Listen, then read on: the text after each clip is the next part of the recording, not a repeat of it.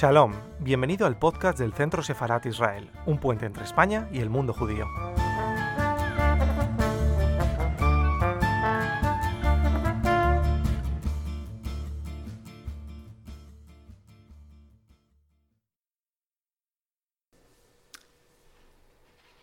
No se puede negar, no se puede negar que hay una serie de mujeres que emprenden el exilio por motivos familiares y sentimentales.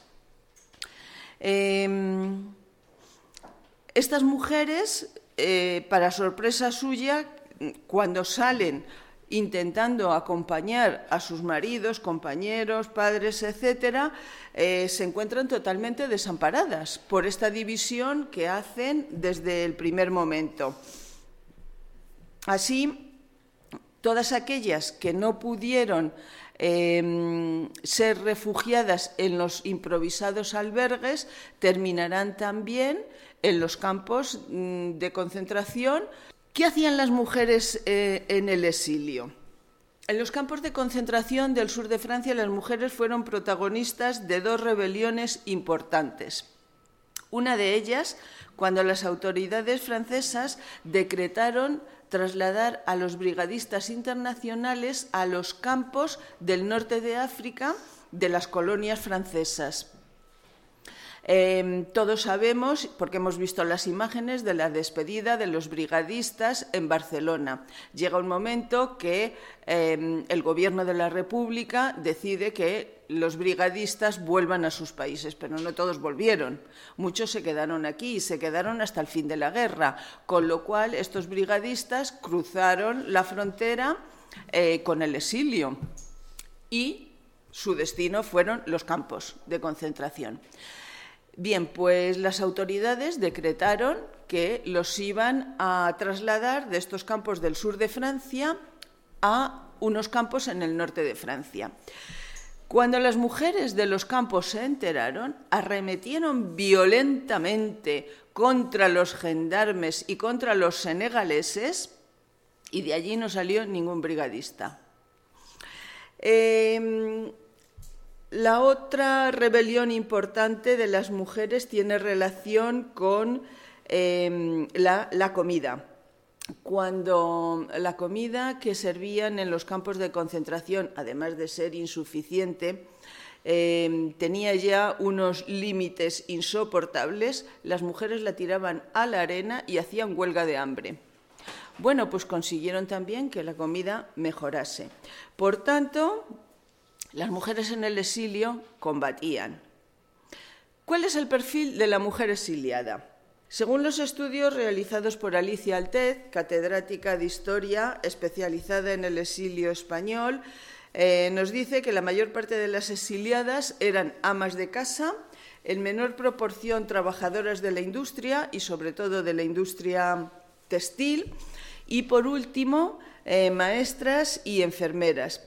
Había ciertamente una élite cultural y política, pero muy minoritaria.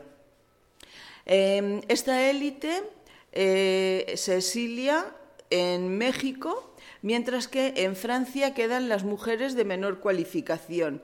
Así pues, en Francia permanecen, tanto para hombres como para mujeres, fundamentalmente las clases populares, aunque muy politizadas. Las mm, republicanas españolas trabajarán en el campo como sirvientas, algunas en fábricas, y en estos trabajos no solamente sufren explotación, sino sobre todo el menosprecio por parte de sus patronos. Eh, no el menosprecio como trabajadoras, el menosprecio por rojas. Con la invasión de Francia, eh, por parte del ejército alemán y el inicio de la Segunda Guerra Mundial, los españoles se enrolan en la Legión extranjera y en la Resistencia. En lucha, en Francia van a luchar contra los nazis porque esta guerra es su guerra. Y esos enemigos eran sus enemigos, eran los mismos que habían combatido en España. Y me gusta mucho esta frase mm, de André Malraux, que conocía muy bien España y, a los españoles, eh, porque ahora voy a hablar de lo que hicieron las mujeres en la guerra en Francia. Decía, los que han querido confinar a la mujer al simple papel de auxiliar de la resistencia se equivocan de guerra. De guerra sabían mucho las mujeres españolas. ¿Qué hicieron? Pues hicieron lo que han hecho siempre a lo largo de siglos cuando un país entra en guerra, que es ocuparse de todo. Y no es una exageración.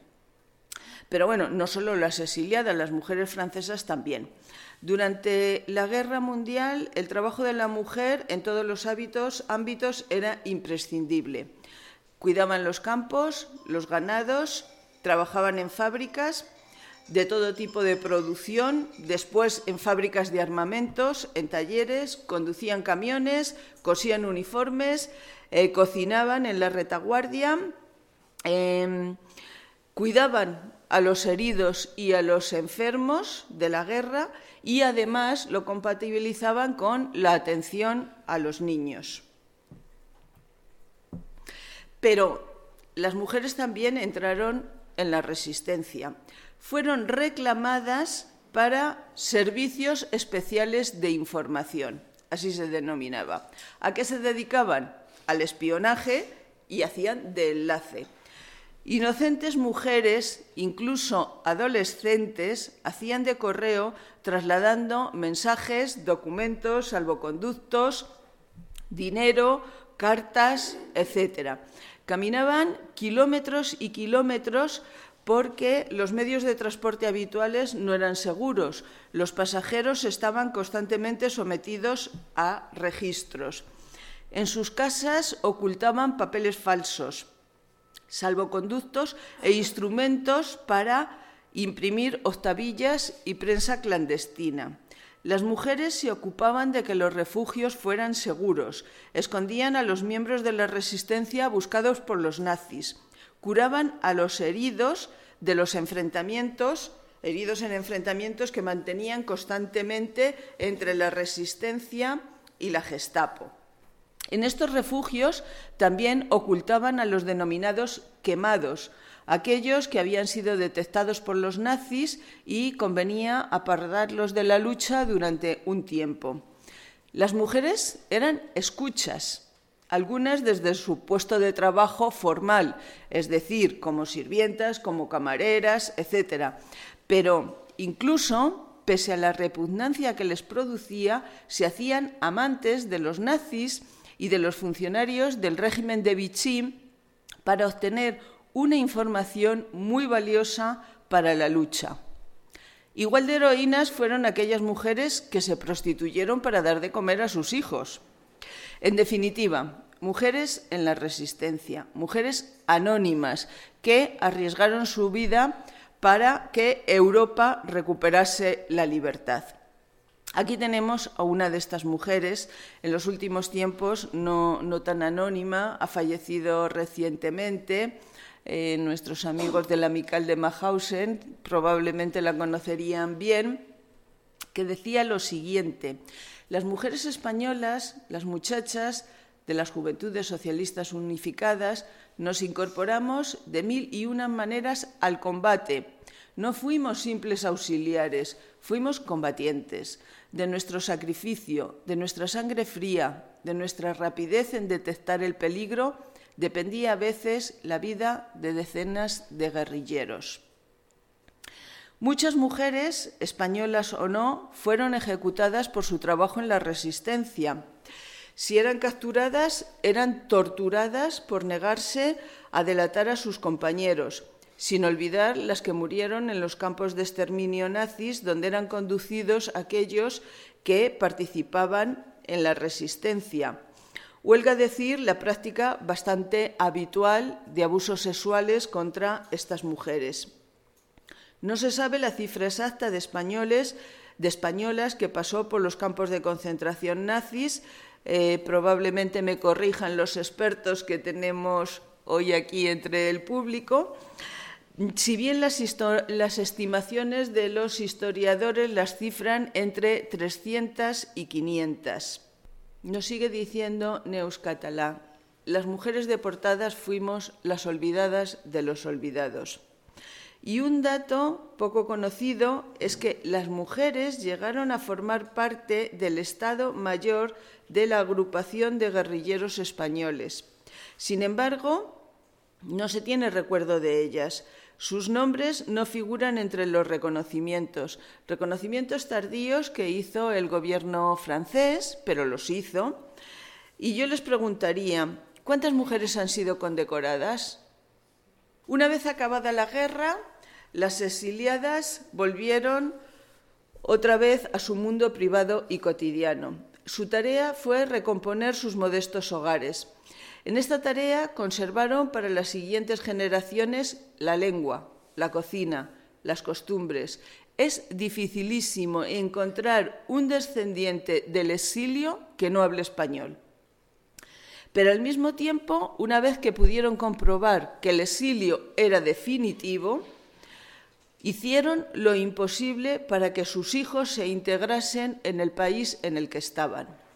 Uno de los principales ejes de la actuación de las mujeres en el exilio es la solidaridad.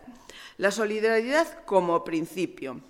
Organizaron una maternidad en, el año 39, a finales del año 39. Si bien eh, quien eh, organizó esto en principio, porque podía hacerlo, fue una suiza, Elisabeth Eidenberg. Ella había venido a España a la guerra en el año 37 como voluntaria. Estuvo aquí hasta el 39, salió al exilio con todos los españoles y en lugar de volver a Suiza se quedó en Francia. En Francia eh, compró un palacete muy cerca de los campos y mm, lo rehabilitó y organizó una maternidad. Y a partir de ahí se dedicó a buscar mujeres en, los campos y en los, refugios eh, que estuviesen embarazadas para llevárselas a la maternidad. Formó un equipo de trabajo con dos enfermeras suizas, pero el resto eran mujeres españolas. Eh, todo el material provenía de la Cruz Roja Internacional. Se ha mencionado muchas veces se ha mencionado muchas veces em, que cuando la 9, la famosa 9, entra en París para liberarlo, los blindados tenían inscrito el nombre de Guadalajara, Guernica, Madrid, etc. Sin embargo, no es tan conocido que en la maternidad de Elne eh, todas las habitaciones tenían nombre y el nombre era Madrid, Bilbao, etc.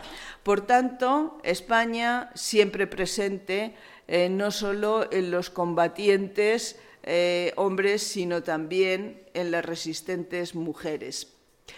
Cuando la Gestapo cerró definitivamente la maternidad de Elne, digo definitivamente porque tuvo muchos amagos, constantemente los visitaban para ver sobre todo si había eh, madres judías, en el año 44 se cierra definitivamente la maternidad y habían nacido 600 niños, bueno, exactamente 597 niños, de los cuales 400 eran hijos de madres españolas y 200 mm, hijos de madres judías. Eh, pero no solamente salvaron a estos niños en la maternidad, eh, porque se pueden imaginar que había mucha muerte en parto sino también a las madres. Salvaban a las madres, porque si los niños se morían al nacer, también las madres se morían en el parto por las deficientes eh, condiciones sanitarias de desnutrición y demás. Bien, otro ejemplo que quería contarles de qué hacen las mujeres en el exilio es algo más reciente y se sitúa en la Ciudad de México. Esto lo conocí a través de una joven chilena Em, por tanto, fue por transmisión oral.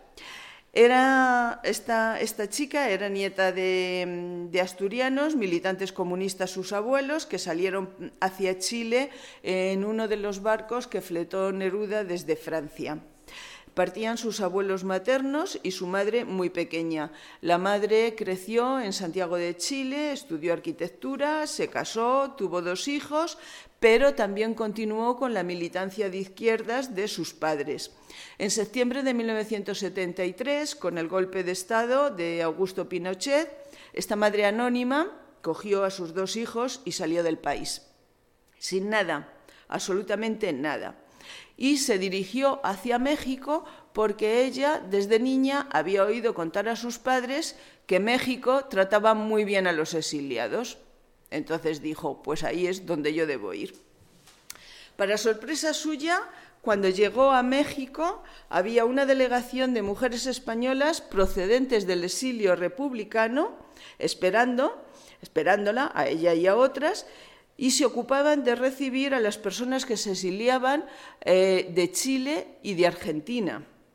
Habían creado un comité de recepción. Tenían una casa alquilada donde alojaban a las mujeres en los primeros momentos hasta que les encontraban un apartamento de alquiler. Me relató que les facilitaron ropa, alimentos. A su hermano y a ella, que eran pequeños, los matricularon en un colegio español. Ayudaron a su madre a buscar trabajo. Incluso crearon una red para recuperar muebles en desuso y así amueblar el pequeño apartamento. Esto hacían las mujeres en el exilio.